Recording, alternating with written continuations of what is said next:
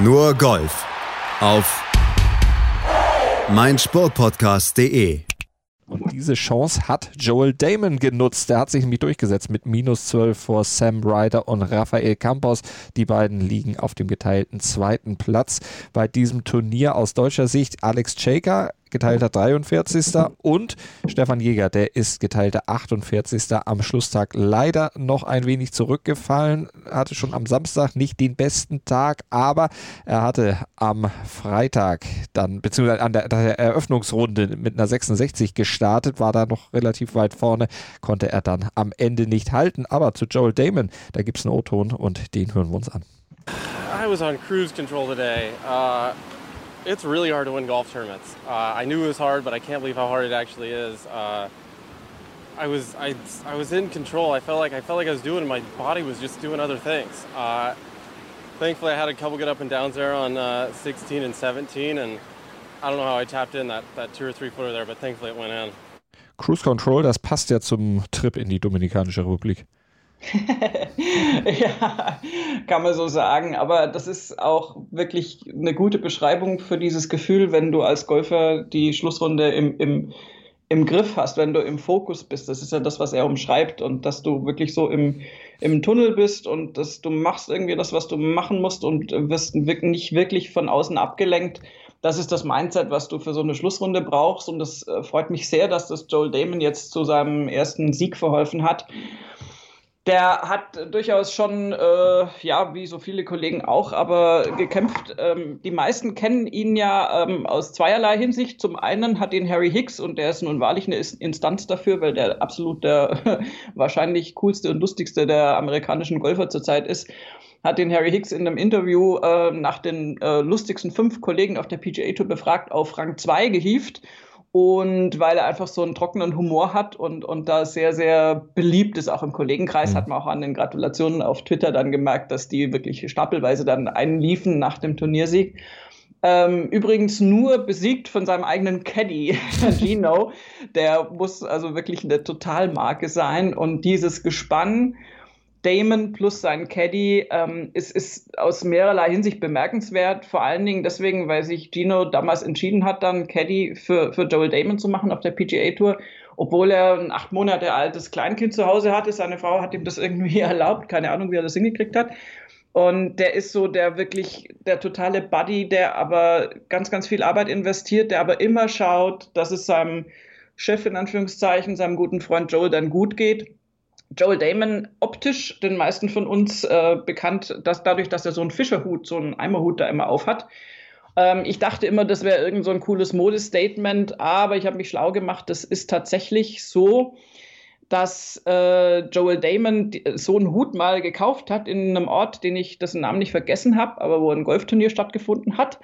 Und ähm, weil er einen Sonnenschutz braucht. Joel Damon hat auch eine Krebserkrankung hinter sich, zwar nicht Hautkrebs, aber ist deswegen auch sehr bedacht darauf, sich zu schützen und sagt, das sind die einzigen Hüte, die da wirklich Schutz bieten und hat sich so ein Ding gekauft und war dann mit Tiger Woods auf der Runde bei diesem Turnier. Und dann hat er irgendwie beschlossen, okay, diesen Hut mache ich jetzt zu meinem Markenzeichen. Ähm, das äh, ist ihm auch gelungen, weil daran erkennt man ihn todsicher. das trägt sonst wirklich keiner auf der Runde. Und ähm, ja, die, äh, wie soll ich sagen, die, die Ergebenheit seines Caddies zeigt sich auch darin, dass äh, da bei diesem Turnier, als dann auf der 18 die Zeremonie losging und mit Fototermin mit Frau und so weiter, ist ihm dieser besagte Fischerhut dann natürlich vom Kopf geweht und auch weiter weg geweht und sein Caddy ist natürlich hinterher gehechtet. Das war ein sehr beeindruckendes Bild und hat diesen Hut gerettet für seinen Chef.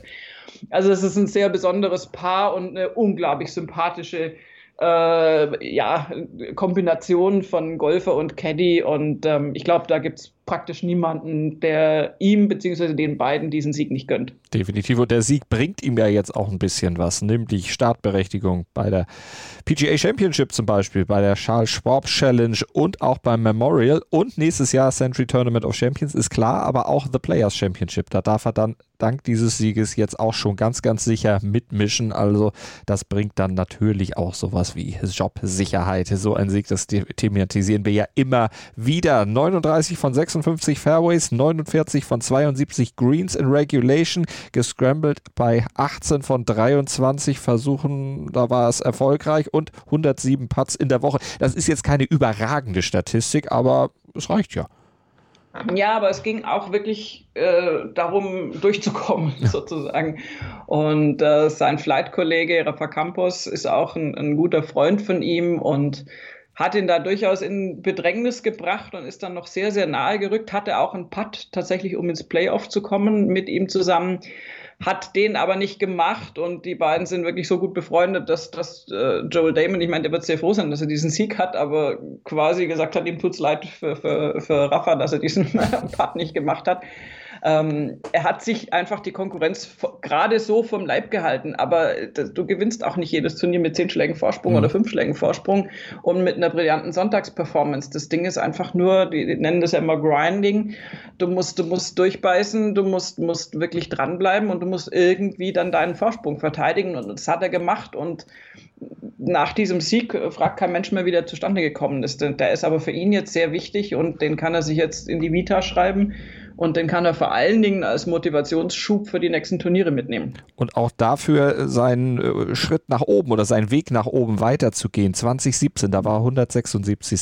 im FedEx Cup. 2018 schon 80. 2019 55. 2020 38. Ja, jetzt hat er seinen ersten Sieg. Also das Ziel ist klar. Ja, definitiv sollte äh, im Prinzip der Weg nach Atlanta führen, wenn mhm. er das jetzt so weitermacht, wie er das im Moment macht. Ähm, das, das ist, ja, also Joel Damon hat über Jahre hinweg, es ist immer schwierig, wenn du, wenn du fünf Jahre auf der PGA Tour bist und dann noch nie gewonnen hast. Das haben wir bei x anderen Spielern, auch Spieler, die zum Teil länger auf der PGA Tour unterwegs sind und nicht gewonnen haben.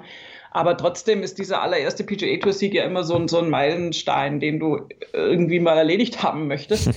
Und er hat es, äh, der war ja nie jetzt weg irgendwie. Also der hatte zwar immer wieder, also mein gut, die Krankheitsgeschichte ist sowieso eine Sache, aber jetzt in den letzten Jahren hat er tatsächlich eine Equipment-Umstellung auch gehabt, die ihn so ein bisschen äh, beeinträchtigt hat, aber er ist, ist dann doch immer gut platziert gewesen. Joe Damon ist sehr, sehr oft in den Ergebnislisten angenehm weit vorne gelegen. Aber es hat halt für diesen Sieg nicht gereicht. Mhm. Und, und das ist halt jetzt erledigt und da kann er jetzt befreit aufspielen und vielleicht setzt das ja auch weitere Energien frei werden wir natürlich im Blick haben, was er noch leisten wird in dieser Saison. Also da sind wir dran. Das war jetzt ein sehr, sehr knapper Sieg von Joel Damon mit minus eins. Ein etwas höherer Sieg, der fiel bei den Damen auf der LPGA Tour. Es war nämlich der 21. Karrieresieg von Inby Park und die hat sich am Ende durchgesetzt mit einem Vorsprung von fünf Schlägen vor Amy Olsen und Lexi Thompson. Und das Ganze war bei der Kia Classic in Carlsbad in Kalifornien. Inby Park, die Legende schraubt weiter an ihrer Legende. Lebende, spielende Legende. Was soll man da sonst noch zu sagen? Äh, gleiches Muster wie Billy Horschel übrigens, weil sie eigentlich, also es war das erste Turnier, was jetzt in diesem Jahr auf der LPGA Tour gespielt äh, oder gespielt hat. Und äh, sie ist da auch angereist, eigentlich nur in Anführungszeichen, um sich einzuschwingen, buchstäblich auf das ähm, Major-Turnier der Damen, was nächste Woche kommt, die ANA. Und äh, ja, und dafür, dass sie sich mal so wieder zurückgemeldet hat und mal geguckt hat, wie es läuft, lief es ja dann ganz äh, passabel.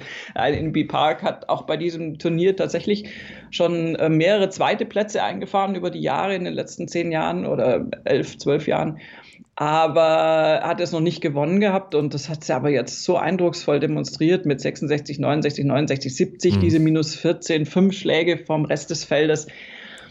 Das war eine Demonstration und Inby Park ist ja jetzt also unbestritten natürlich sowieso eine fantastische Spielerin und Hall of Famerin inzwischen und alles, aber Sie hatte auch zwischendurch mit Verletzungen zu kämpfen, auch mit so komischen Verletzungen in Anführungszeichen. Sie hatte eine Daumenverletzung, wo du ja erstmal denkst, naja, das kann doch jetzt nicht so schlimm sein. Ja, ist bei einem Golfer oder einer Golferin äh, durchaus äußerst hinderlich äh, für die Berufsausübung. Und ähm, das war immer nicht so ganz klar, was da jetzt genau los war. Und das hat sie aber offensichtlich da eine Zeit lang echt ein bisschen rausgenommen und zurückgeworfen. Und äh, sie ist aber da jederzeit in der Lage, wenn die dann wieder auftaucht, mal hier ein Major zu gewinnen oder dann eben hier ein Turnier zu gewinnen. Und wenn sie jetzt diese Verletzung wirklich mal endgültig alles lange Zeit überwunden hat, äh, denke ich, dass die dann eine ganz tragende Rolle auf der LPGA Tour spielen wird dieses Jahr. Mhm. Und ähm, ja, es war eine Demonstration, die hat da gespielt wie, wie, wie am Schnürchen. Also es war wirklich toll. Und ähm, so ein Feld, was da unterwegs war, das ist ja wirklich das Who's Who des Golfsports. Das war jetzt nicht irgendein komisches äh, Turnier, wo nur ein paar Leute am Start sind. Und sie hat ja alle auf Distanz gehalten. Liegt acht Schläge zum Beispiel vor Stacey Lewis und Daniel Kang. Nicht zu erwähnen natürlich die beiden auf dem geteilten zweiten Platz, Olsen und Thompson, die du eh schon gesagt hattest, oder auch Yin Dong Ko auf einem vierten Platz. Also da waren wirklich alle großen Namen mit dabei, auch mit vorne dabei. Mhm. Und sie ist da trotzdem irgendwie so ein bisschen in der eigenen Liga unterwegs. Und das auch noch Wire to Wire, denn sie hat jede Runde für sich, oder beziehungsweise nach jeder Runde vorne gelegen und auch noch alleine vorne gelegen. Das hatte sie in ihrer Karriere, wo sie eben schon einiges erlebt hatte, auch noch nie. Ja, also eine Demonstration. Einfach, ja. kann man nicht anders sagen. Wirklich ganz, ganz großartig gemacht.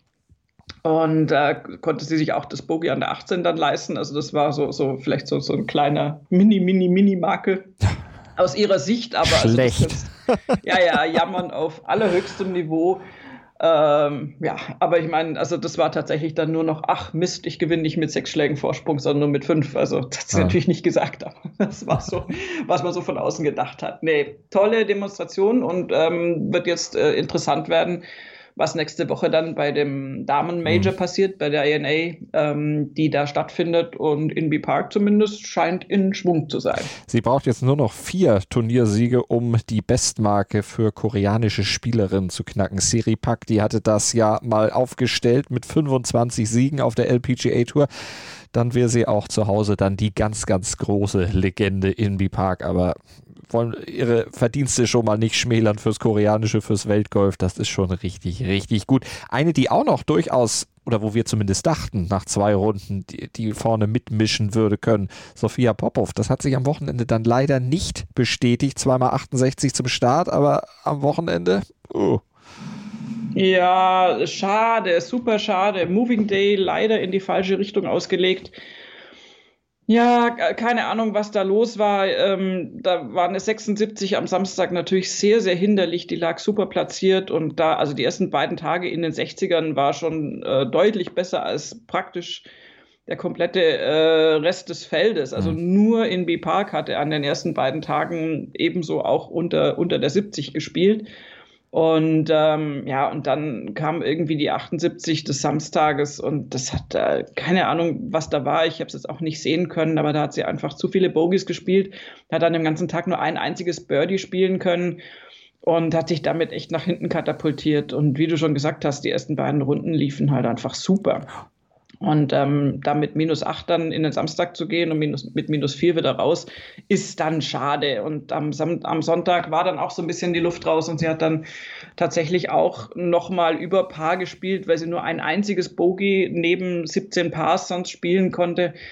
Da hat sie dann irgendwie versucht, das noch zusammenzuhalten. Aber ich meine, es ist immer noch ein 21. Platz. Das ist jetzt äh, also wahrlich nicht schlecht, aber es ist halt schade, dass dieser eine krasse Ausfalltag dabei war. Und auch am Samstag ging es halt wirklich tiefer zu scoren. Also das ist es nicht so, dass da alle ähm, signifikant höhere Ergebnisse gehabt hätten. Die, die Top 4 sind alle in den 60ern und auch sonst ist es, also da weiter vorne unter den Top 20 ist das die mit Abstand höchste Runde, die sie da geschossen hat mit der 76. Also lief leider gar nicht gut. Aber sie hat immerhin den Cut geschafft. Das kann man von Sandra Gahl und Caroline Masson nicht behaupten. So, und damit machen wir den Deckel drauf für die heutige Sendung hier bei Nurgolf auf meinsportpodcast.de.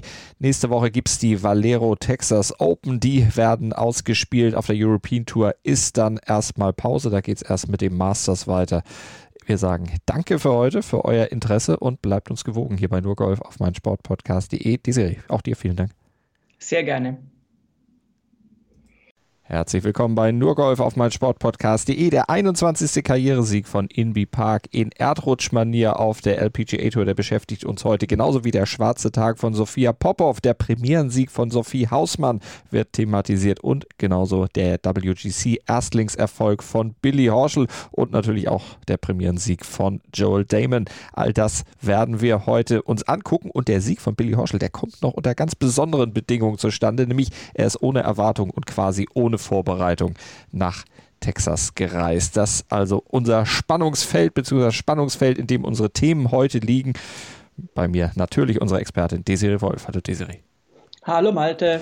Bevor wir uns den großen Touren PGA und LPGA Tour zuwenden, lass uns noch einen kurzen Abstecher auf die Symetra Tour machen, denn dort hat Sophie Hausmann ihren ersten Titel gewonnen bei der IOA Championship in Beaumont in Kalifornien. Da hat sie sich am Ende durchgesetzt und drei Schläge Vorsprung auf die Konkurrenz gehabt.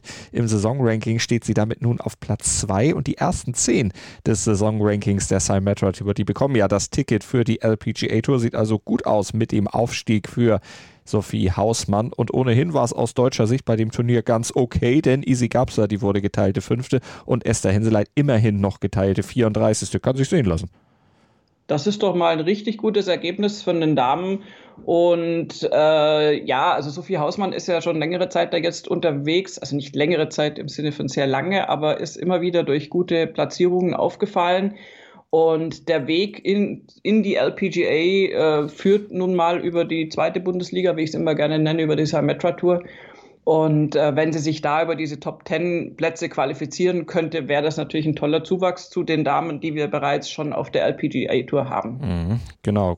Sophie Hausmann letzte Woche ja auch schon unter den Top Ten gewesen. Insgesamt jetzt seit zwei oder im zweiten Jahr auf der Symetra Tour unterwegs. Offenbar nicht mehr lange. Wir haben es natürlich für euch im Blick und blicken jetzt auf das große Turnier dieser Woche bei den Herren auf das WGC in Austin, Texas World Golf Championships Dell Technologies Matchplay. Und damit wisst ihr schon, worum es ging um Matchplay und damit um ja, vielleicht die spannendste Entscheidungsfindung im Golfsport. Ja, das ist einfach äh, immer wieder ja, also ich, ich, ich mag es einfach lieber als Zählspiel. Also lieber, es ist auch blöd gesagt, aber das ist äh, so ein super Format und das ist so spannend. Äh, es gibt zwar immer noch die Kritik von manchen Golfsportfreunden an den Round-Robin-Runden. Also wir haben ja praktisch Vorrunden-Matches mit, mit Vierergruppen, wo sich dann äh, entsprechend nur einer durchsetzt. Dabei ist es aber schon irgendwie spannend, dass wir, ich habe hab gar nicht mitgezählt, ich, also mindestens acht Mini-Playoffs hatten, um das Weiterkommen aus den Round-Robin-Runden. Ich glaube, es waren sogar zehn oder so. Also es gab unglaublich viele ganz, ganz enge Gruppen, wo dann nochmal die zwei äh, Erstplatzierten dann raus mussten auf den Platz und sich dann nochmal äh, ja, miteinander messen mussten um das Weiterkommen. Und also das war schon spannend an sich. Und dann hast du das eigentliche K.O.-Matchplay dann ab dem Achtelfinale.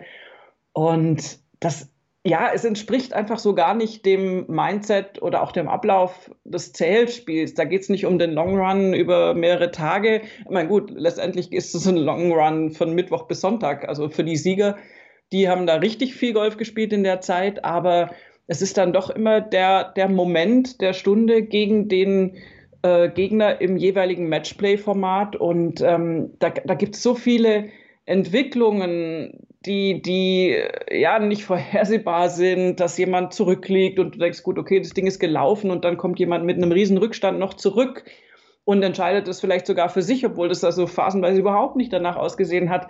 Also gibt es wirklich ganz, ganz viele Situationen und, und Ergebnisse, die da toll sind. Und auch in den Entscheidungsmatches ging es natürlich ein paar Mal ins Playoff. Und äh, allein die Tatsache, dass wir ein Playoff zwischen Sergio Garcia und Lee Westwood sehen und Sergio Garcia dann einfach mal flockigen Ass spielt, wo Lee Westwood dann einfach nur daneben steht und sagt, ja gut, okay, da kann ich jetzt natürlich auch nichts mehr machen.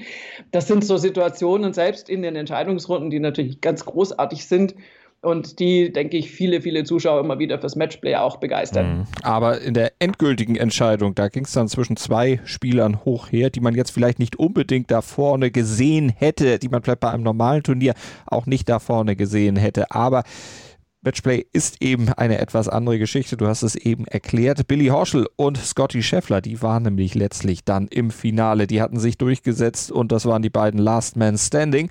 Und am Ende stand nur noch Billy Horschel. Der hatte nämlich dann das Finale gegen Scotty Scheffler mit 2 und 1 gewonnen und das hier bei den Kollegen der European Tour gesagt.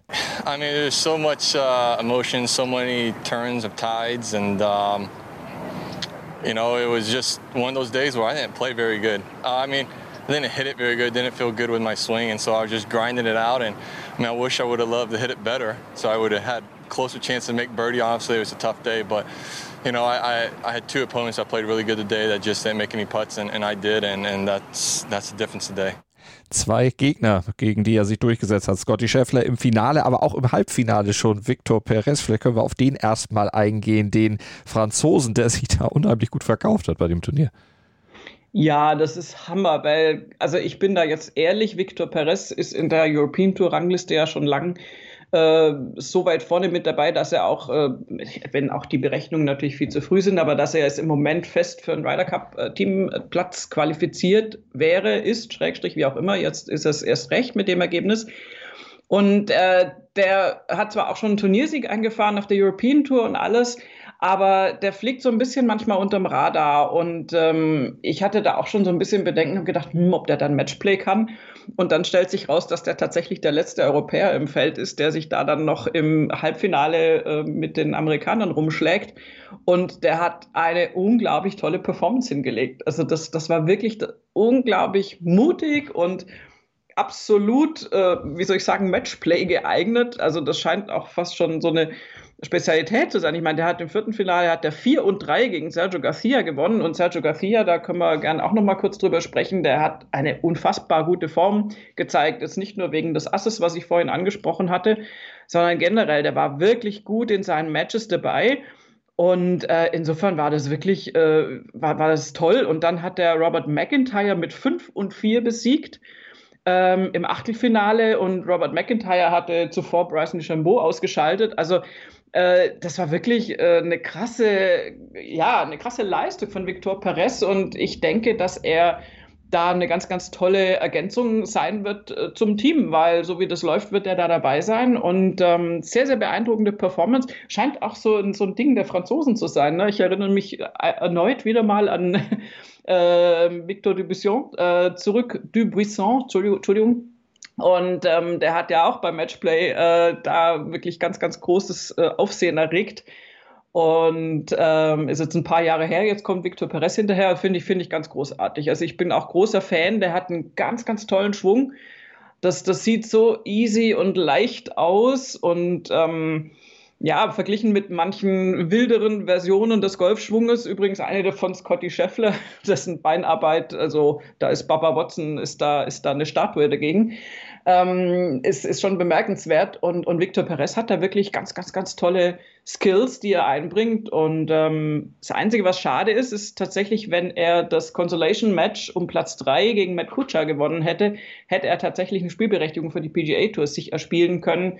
Und da ist er jetzt mit Platz 4 leider ganz knapp dran vorbeigeschrammt. Das ist der einzige Wermutstropfen für ihn mit Sicherheit. Zwei Niederlagen also zum Abschluss dieses Turniers dann doch für ihn, aber eben den Eindruck, den er hinterlassen hat, den werden wir erstmal mal behalten, weil du hast es gesagt, er der letzte Europäer war, denn der es dann auch ins Halbfinale geschafft hat. Im Viertelfinale, da war zum Beispiel ja auch Tommy Fleetwood gescheitert, eben auch gegen Billy Horschel. Wenn man das jetzt mal so sieht, Billy Horschel schmeißt auf jeden Fall mal die beiden Europäer da in den K.O.-Matches raus, dann muss man doch sagen, wäre auch einer für einen Ryder Cup, auch wenn er wahrscheinlich aktuell noch nicht genug Punkte hat.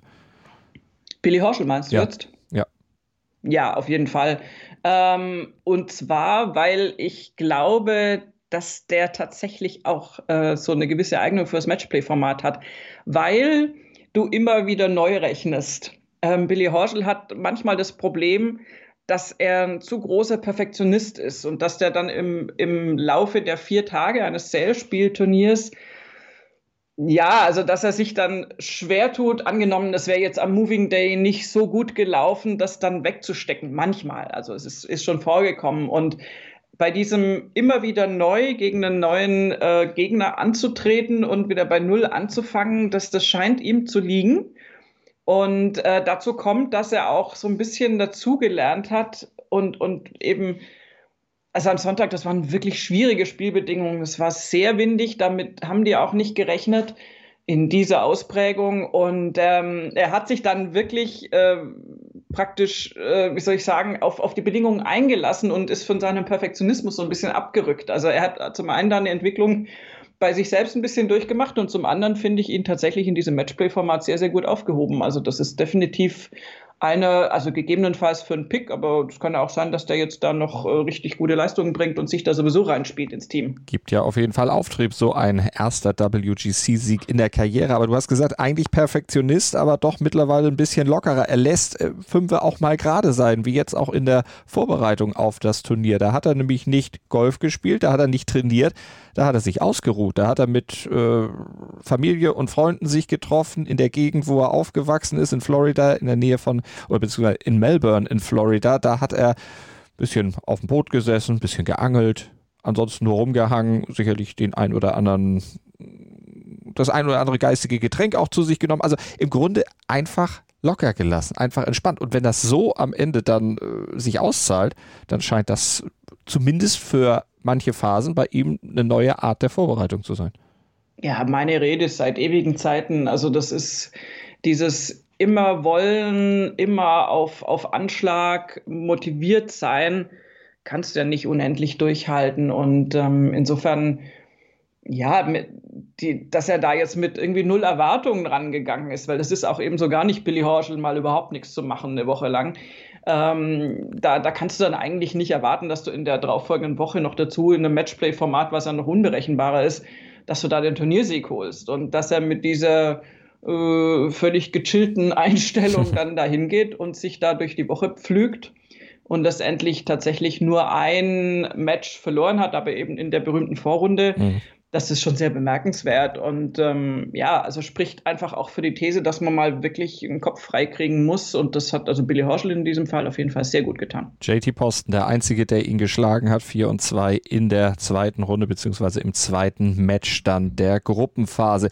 Fünf gerade sein lassen hat Billy Horschel auch im Finale gegen Scotty Scheffler gemacht. Ne? Da hat er einen Putt conceded, den man jetzt nicht unbedingt conceden würde, es sei denn, man traut seinem Gegner schon fast Übermächtiges oder Übermenschliches zu.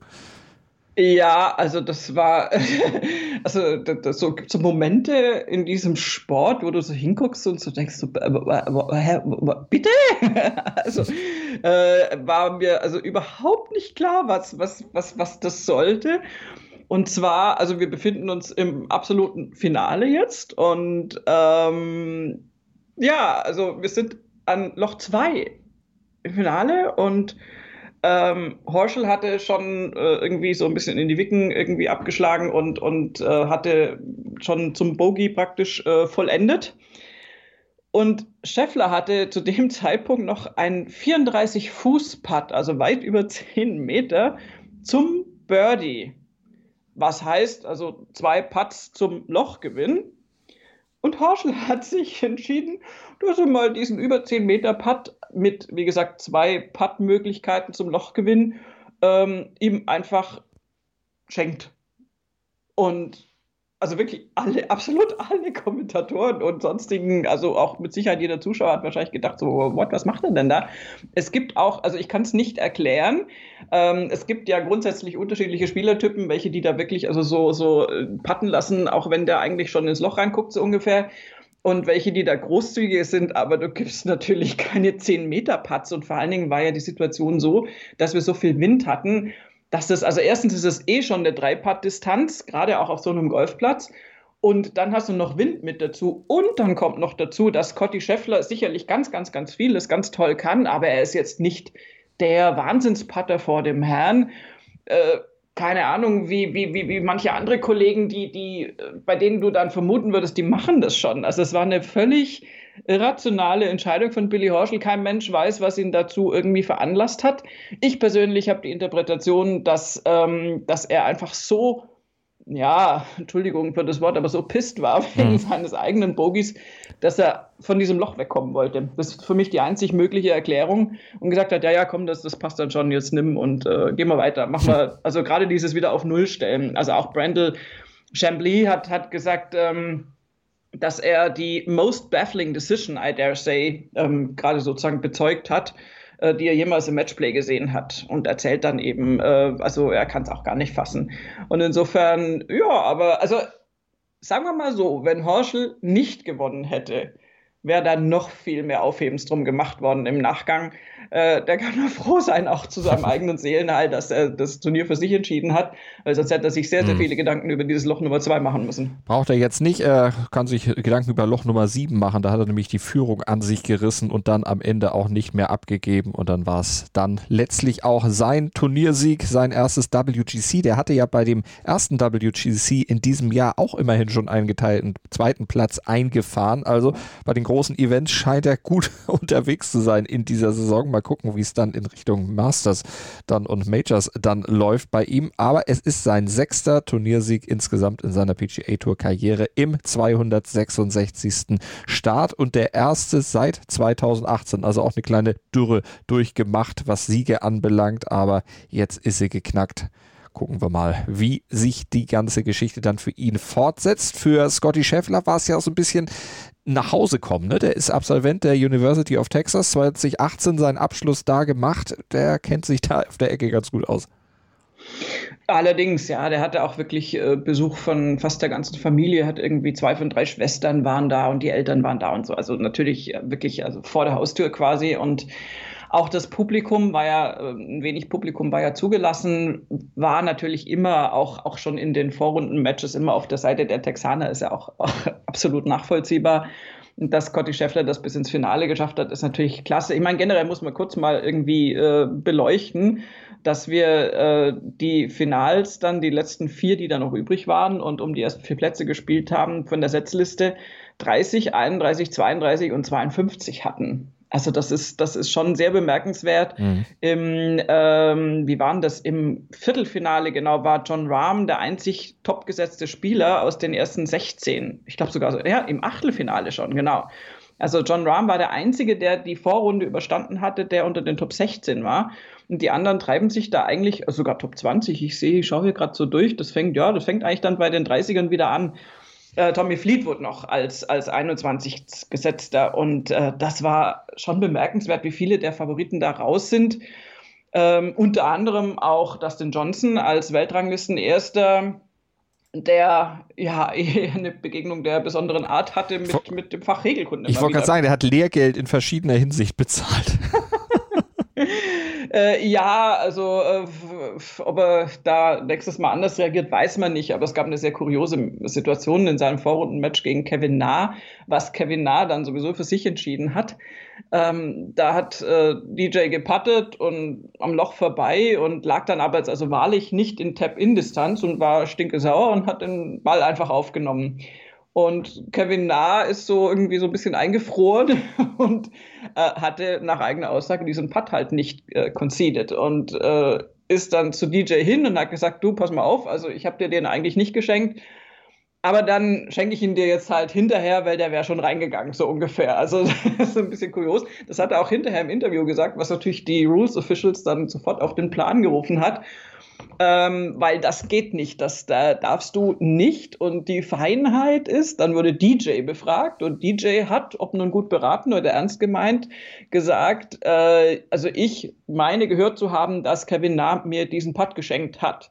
Und aufgrund dieser Aussage ging das Ganze nochmal glimpflich aus, weil wenn er das nicht gemeint hätte, es gab ja mal so einen Fall, letztes Jahr zwischen Sergio Garcia und Matt Kutscher und da war Matt Kutscher eben also wirklich so weit weg, dass man das nicht hätte hören können, wenn es nicht über die Kameras kommt. Mhm. Ähm, dann äh, wirst du nämlich, wäre es in dieser nah DJ-Situation äh, dazu gekommen, dass beide disqualifiziert worden wären von dem Turnier. Also es ist äh, ganz interessante Geschichte und äh, immer wieder, also das, diese, diese Sachen mit dem Aufheben beim Matchplay, ich kann total nachvollziehen, dass da unglaublich viele Emotionen mit im Spiel sind und dass man dann auch aggressiv ist und dann denkt, Mensch, Mist und äh. Und es wird natürlich auch viel so beiläufig dann gegeben, so ja, ja, passt schon. Aber du musst es halt wirklich abhören. Und DJ hat auch wieder eine Standpauke bekommen, von wegen geschenktes erst, wenn man es ganz, ganz sicher gehört hat. und bitte nicht aufheben. So. Mhm. Ja, Passiert auch DJ. Passiert dem auch, passiert allen, also da müssen alle sich noch ein bisschen. Aber das, das kommt vielleicht auch daher, dass so selten Matchplay gespielt wird. Ich, ja, aber ja, Nein. Also das ist, äh, das ist, wenn die da irgendwie auf Privatrunden zocken, ja gut, ich meine, da ist natürlich noch viel unverbindlicher und da wird dann noch mehr geschenkt. Aber ja. naja, also das war jedenfalls die, die Regelungenauigkeit, wobei ich dieses, also diese Horschel-Geschichte mit diesem 34-Fuß-Putt, den er da schenkt, die, die ist, glaube ich, fast, mhm. die wird noch mehr in die Geschichtsbücher eingehen, die ist noch bemerkenswerter. Aber er hat sich's leisten können, am Ende trotzdem gewonnen. Aber zu Scotty Scheffler noch ein Wort, der hat nämlich in der Runde der letzten 16 Ian Pulter rausgeschlagen.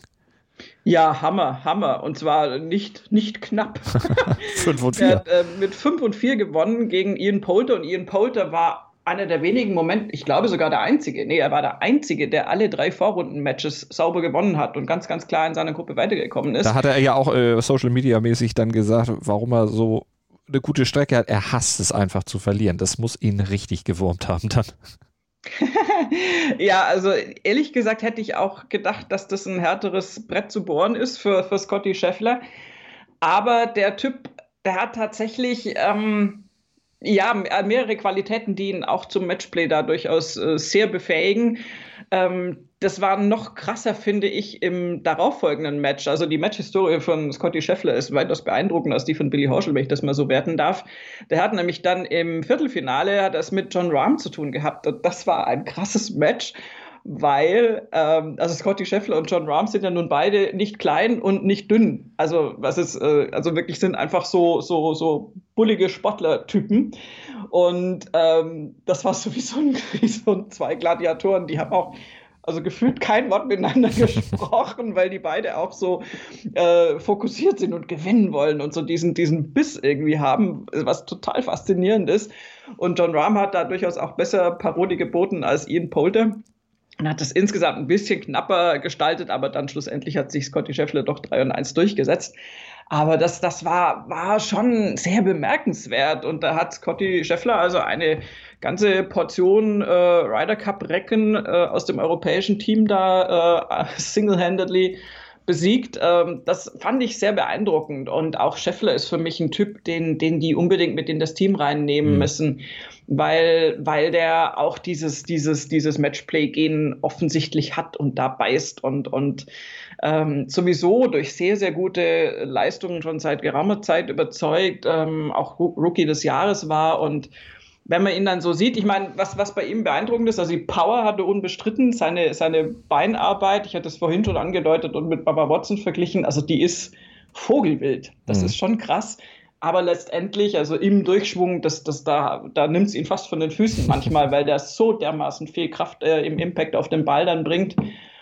Ähm, ist definitiv nicht Lehrbuch, aber er, er, bringt da einfach einen Drive mit rein, der gerade in so einem Format offensichtlich hilft. Und ähm, ja, schade eigentlich. Also ich hätte es ihm, also nichts gegen Billy Horschel, aber ich hätte es ihm auch gegönnt, das da bei sich zu Hause dann äh, zu gewinnen. Hat es nicht geklappt, aber Scotty Scheffler wird definitiv äh, weiterhin auf der Bildfläche für Furore sorgen. Davon ist auszugehen. Er ist ja auch noch jung, also er hat noch ein bisschen was vor sich. Wie gesagt, 2018 erst den Abschluss auf der Uni gemacht und es ist seine dritte Top 10 bei den letzten fünf Starts. Also da gibt es eine Entwicklung, die absolut in die richtige Richtung geht. Es gab ja noch ein anderes Turnier auf der PGA Tour in dieser Woche im Schatten des WGC, dieser gemeinsamen Veranstaltung von European Tour und PGA Tour gab es ja auch noch das Corrales Punta Cana Resort and Club Championship in der Dominikanischen Republik mit drei Millionen US-Dollar ein bisschen weniger stark alimentiert, aber trotzdem die Chance natürlich für die Spieler aus der zweiten Reihe, sich nach vorne zu spielen. Nur Golf auf meinsportpodcast.de